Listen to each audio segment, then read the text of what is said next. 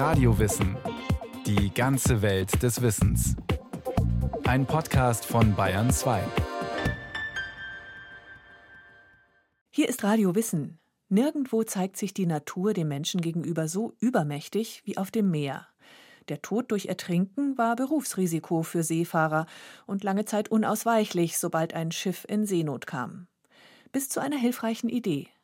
Was wäre, wenn es an Land entlang der Küsten einsatzbereite Seenotretter gäbe, die man um Hilfe rufen könnte?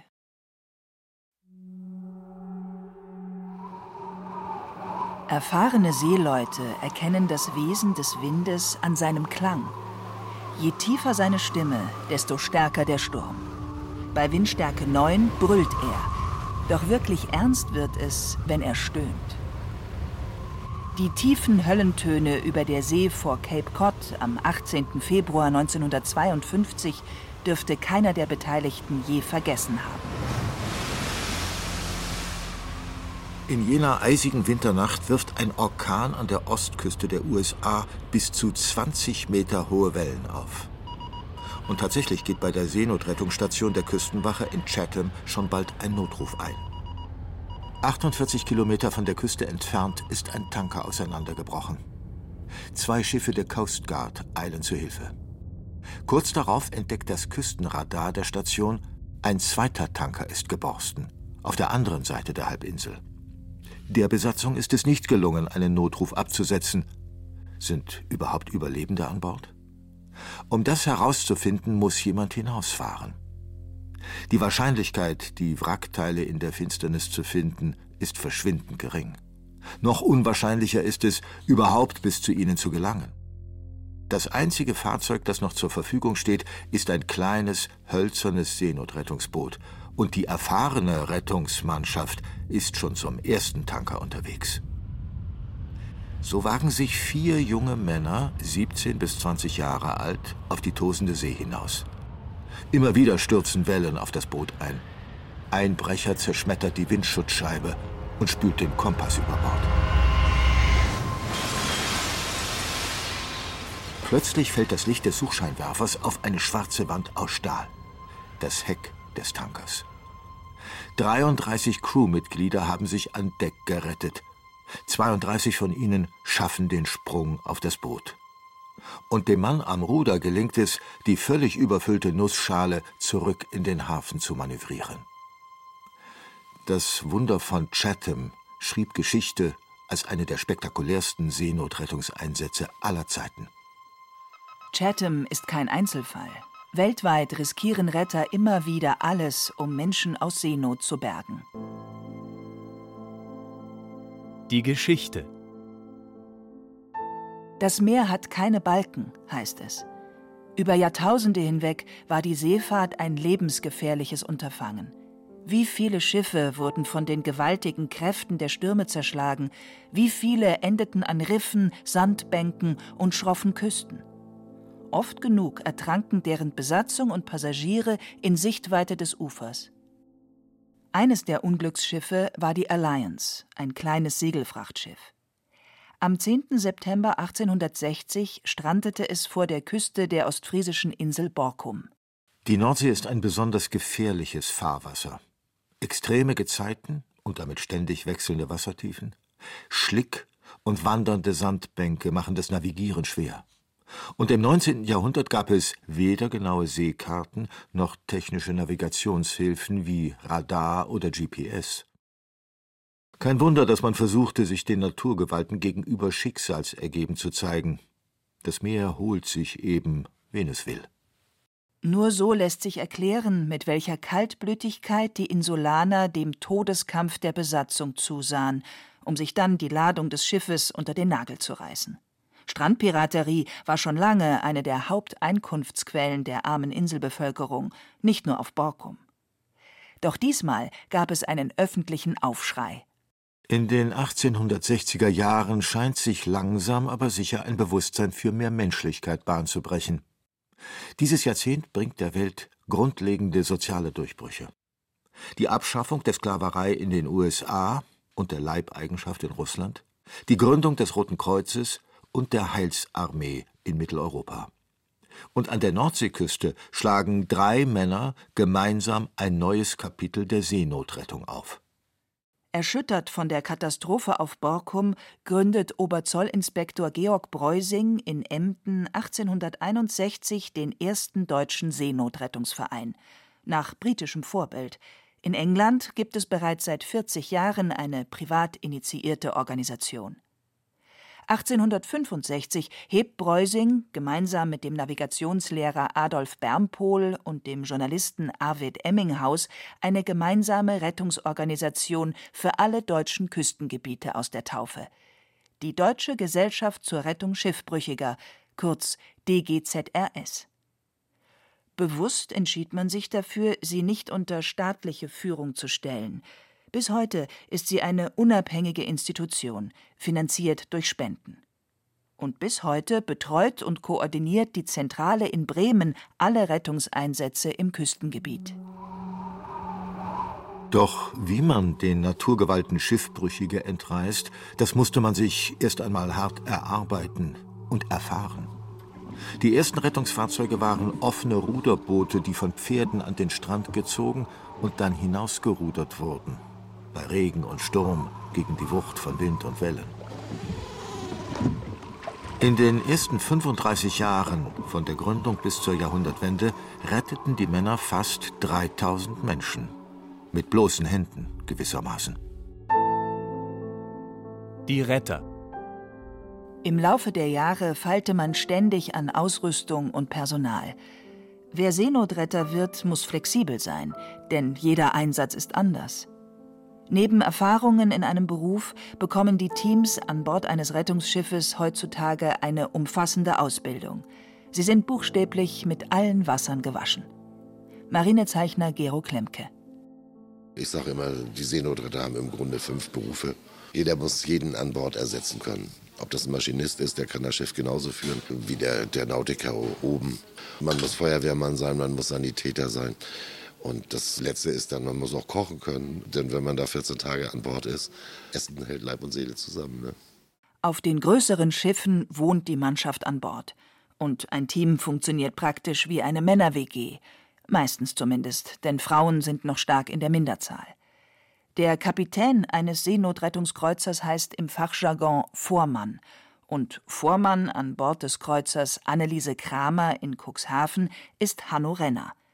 Er erzählt von seiner Schicht mit drei Kollegen. Wir sind neun Mann im Ganzen und vier Mann müssen immer an Bord sein.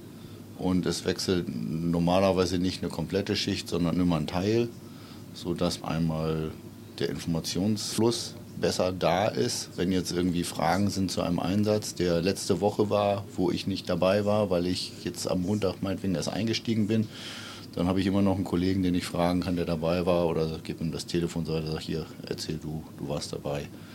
Kann man besser was sagen. Außerdem ist es so für die Teambildung, für die Mannschaft gesünder, wenn es nicht zwei getrennte Teams gibt, sondern wenn da halt sich das überschneidet. Meistens bleibt ein Team über viele Jahre zusammen und so spielen sich die Arbeitsabläufe ein, bis sie blind funktionieren. Wer neu dazukommt, wird nicht nur eingelernt, sondern auch auf die richtige Wellenlänge hin geprüft. Das Menschliche, das muss erstmal natürlich untereinander passen. Nützt das ja nicht, oder was, wenn hier einer kommt, ist äh, fachlich super drauf, aber menschlich ein Kotzbrocken ist. Nicht, dass das hier Zickenkrieg ist, klar, man ist nicht natürlich nicht jeden Tag gleich drauf. Auch hier fliegen mal die Fetzen, so ist es, aber das ist am nächsten Tag wieder vergessen. Die Einsätze. Schnell kann es hart auf hart gehen. Rausfahren, wenn andere reinkommen. So lautet das Motto der Seenotretter. Das bedeutet bei jedem Wetter. Und jedes Wetter kann dem Team alles abverlangen. Bei Schlechtwetter ist alles irgendwo riskant und gefährlich. Dass die Schiffe nicht gegeneinander stoßen. Die Arbeit an Deck für die Besatzung, für die Kollegen ist dann einfach riskanter, weil das Schiff bewegt sich und das kriegt man ordentlich Schräglage. Und da kann jemand auch mal ausrutschen, den Halt verlieren oder so. Und da muss man sich dann entsprechend sichern, angefangen von der Schutzausrüstung, von Überlebensanzügen, Rettungswesten, im Bedarfsfall eben auch mit, mit einem Livebelt, dass man sich einpickt. Die See hat keine Balken. Ne? Das ist dann alles in Bewegung und das stellt dann halt entsprechend hohe Ansprüche an Material und an Besatzung. Brenzlig wird es dann vor allem beim Umsteigen vom Rettungsschiff auf den Havaristen, so nennt man ein Schiff in Seenot. Thorsten Brumshagen hat als Bordsanitäter auf der Anneliese Kramer schon so manche kritische Situation erlebt. Übersteigen ist so mit der schwierigste Part. Oder nicht der schwierigste, wir der gefährlichste Part. Egal, ob wir auf ein Containerschiff rauf müssen oder auf ein Passagierschiff rauffahren, es passiert alles während der Fahrt. So, und die Schiffe, die sind nicht ruhig, so beim Auto fahre ich rechts ran, trete auf die Bremse und kann aussteigen. Hier nicht. Hier muss ich mich voll auf den Schipper verlassen, in dem Moment, wenn ich übersteigen tue. Und so ist es eben so mit den vier Leuten hier. Einer muss sich 100% auf den anderen verlassen können, sonst funktioniert die ganze Geschichte hier nicht. Das erfordert von allen Fingerspitzengefühl. Manchmal geht es um Millimeter. Um mehrere Menschen von einem anderen Schiff zu bergen, muss der Navigator immer wieder ans Schiff heranmanövrieren. Jedes Mal kann es schiefgehen, und es liegt in seinem Ermessen, wie oft er es versucht. Doch es gehört zum ungeschriebenen Gesetz der Seenotretter, niemanden im Stich zu lassen.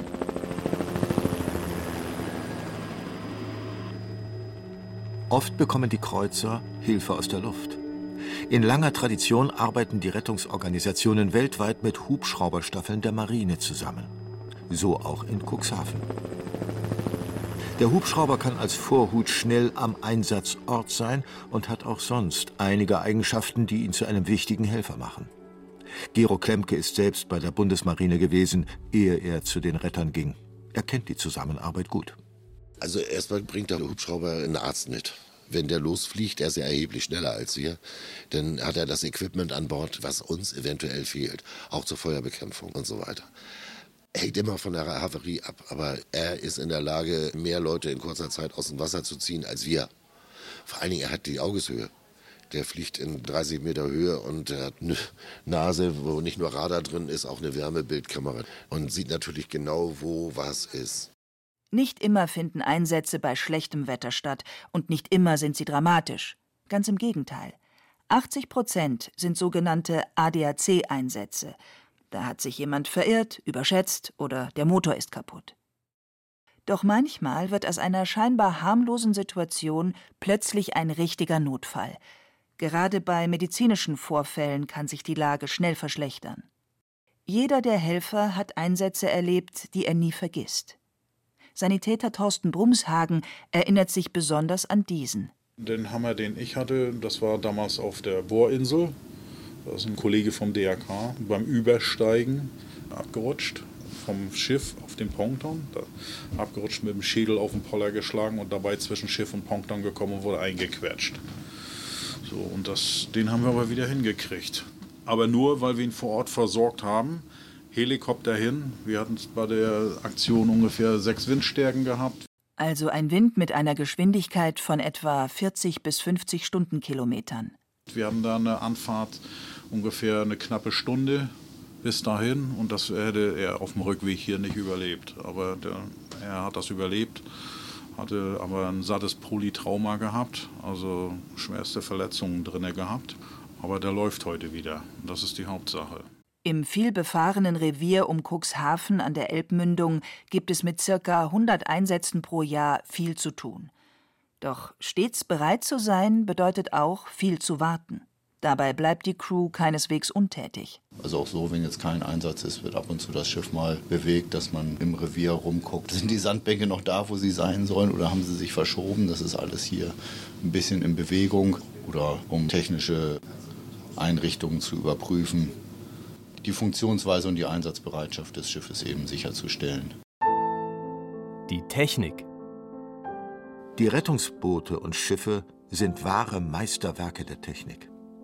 Von Anfang an ging es um die Lösung einer schwierigen Aufgabe, den Naturgewalten überlegen zu sein. Eine Rettungsaktion ist oft ein Wettlauf gegen die Kräfte von Wind und Wellen und immer gegen die Zeit. Wo aber Gefahr ist, wächst das Rettende auch, heißt es. Und das Rettende, das ist in dem Fall Erfindungsreichtum, gepaart mit zügiger, unbürokratischer Umsetzung. Dank der Unabhängigkeit von staatlichen Auflagen, von Hierarchien und Bürokratien konnten bei der Rettungsgesellschaft Ideen umgesetzt werden, die anderswo keine Chance gehabt hätten. Angefangen hat das noch im 19. Jahrhundert mit Raketen, die Leinen zu einem entfernten Schiff hinüberschießen, mit Hosenbojen, also Rettungsringen mit darunter genähter Hose, in denen Gerettete von Bord wie in einer Seilbahn ans Ufer oder auf das Rettungsboot gezogen werden. Und bündelt sich heutzutage in den vielen wohlbedachten Details und hochtechnisierten Vorrichtungen an Bord eines modernen Rettungskreuzers. Vormann Hanno Renner kennt sie alle – und auch ihre Entstehungsgeschichte. Da zitiere ich gern mal unseren technischen Inspektor, der die Konstruktion der Rettungskreuzer maßgeblich mitgestaltet und begleitet. Der hat mal gesagt, einen Rettungskreuzer zu bauen ist wie wenn man einen Trecker auf Ferrari-Geschwindigkeit bringen will. Denn wir haben hier zwei Sachen. Das Schiff soll nach Möglichkeit uneingeschränkt seetüchtig sein, soweit das möglich ist. Es gibt keine absolute Seetüchtigkeit. Und es soll schnell sein. Und das sind zwei Dinge, die sich schiffbaulich widersprechen. Man kann einen soliden Rumpf haben, der wunderbar in der See liegt, dann hat man so einen Fischkutter und der schafft zehn Knoten maximal. Oder man hat einen schnellen Flitzer und da ist irgendwann seegangsmäßig Schluss. Und ein Rettungskreuzer verbindet beides irgendwie, soll also möglichst schnell fahren können und trotzdem noch seetüchtig sein. Und seetüchtig heißt unter schlimmsten Bedingungen, unter denen ein gewöhnliches Schiff leicht mal kentert und sinkt. Das darf den Rettungsschiffen nicht passieren. Und so haben sie eine ganz besondere Fähigkeit. Eine doppelte Außenhaut, wasserdicht verschließbare Abteile, eng stehende Spanten, gewissermaßen die Rippen des Schiffsskeletts.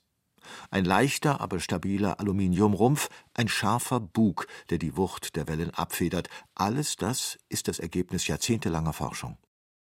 Jeder Seenotkreuzer hat überdies heute ein sogenanntes Tochterboot.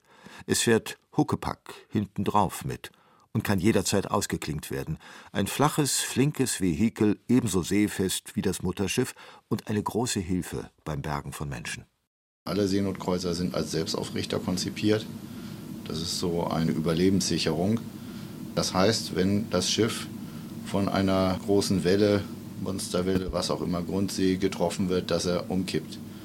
Ein normales Schiff, wenn es dann erstmal umgekippt ist, kentert, bleibt Kiel oben liegen, dann läuft es über irgendwelche Verschlüsse voll und wird früher oder später untergehen.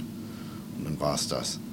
Ein Rettungskreuzer wird sich, wenn die Schiffsverbände dieses Umwerfen halten, also jetzt da kein kein großes Loch im Schiff entsteht, dann richtet er sich wieder auf. Der Aufbau erzeugt so viel Auftrieb und das geht relativ schnell.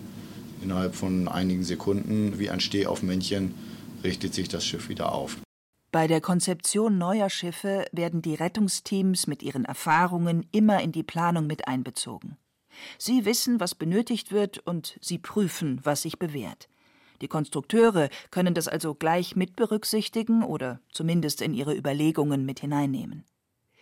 So wurde die Deutsche Gesellschaft zur Rettung Schiffbrüchiger im Laufe der Jahre zu einer weltweit führenden Institution in der Entwicklung von Schiffstechnik. Schön anzusehen sind die Schiffe allemal. Doch vor allem jedem, der in Seenot ist, wird der weiße Bug mit dem rot-weißen Schriftzug ein höchst willkommener Anblick sein. Die Ethik. Seit jeher gilt auf See, jedem wird geholfen, ohne Ansehen von Nationalität, Rang oder politischen Umständen. 1910 wurde auf der ersten diplomatischen Seerechtskonferenz in Brüssel aus dem ungeschriebenen Gesetz eine bindende Vereinbarung. In Artikel 11 des sogenannten Übereinkommens zur einheitlichen Feststellung von Regeln über die Hilfeleistung und Bergung in Seenot heißt es jeder Kapitän ist verpflichtet, allen Personen, selbst feindlichen, die auf See in Lebensgefahr angetroffen werden, Beistand zu leisten, soweit er dazu ohne ernste Gefahr für sein Schiff und für dessen Besatzung und Reisende imstande ist. Gerade auf hoher See, wenn professionelle Retter nicht in der Nähe sind, ist ein Schiff in Reichweite oft die einzige Hoffnung. Die Überlebenden der Titanic-Katastrophe etwa wurden von einem herbeigeeilten Passagierdampfer gerettet. Im Krieg half man aufgrund dieser Regelung bei Seenot auch dem Feind, sofern es möglich war. So kam es mitunter zu absurden Szenen. Erst versenkte man das gegnerische Schiff in Grund und Boden, danach fischte man die im Meer treibenden Menschen aus dem Wasser.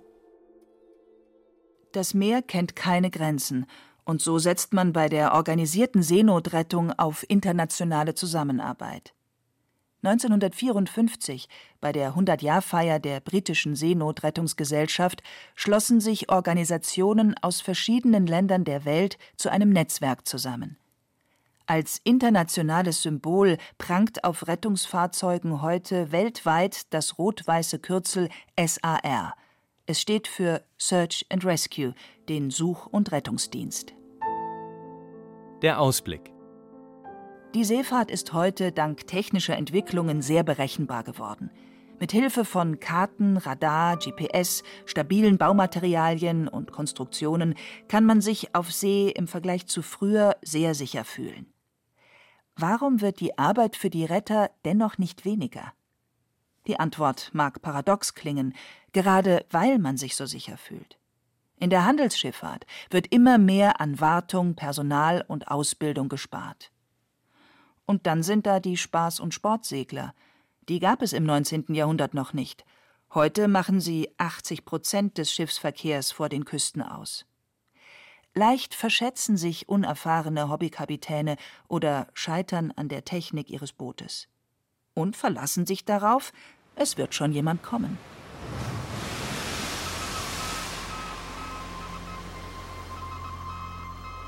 Doch das bedeutet immer auch eine Gefahr für die Retter.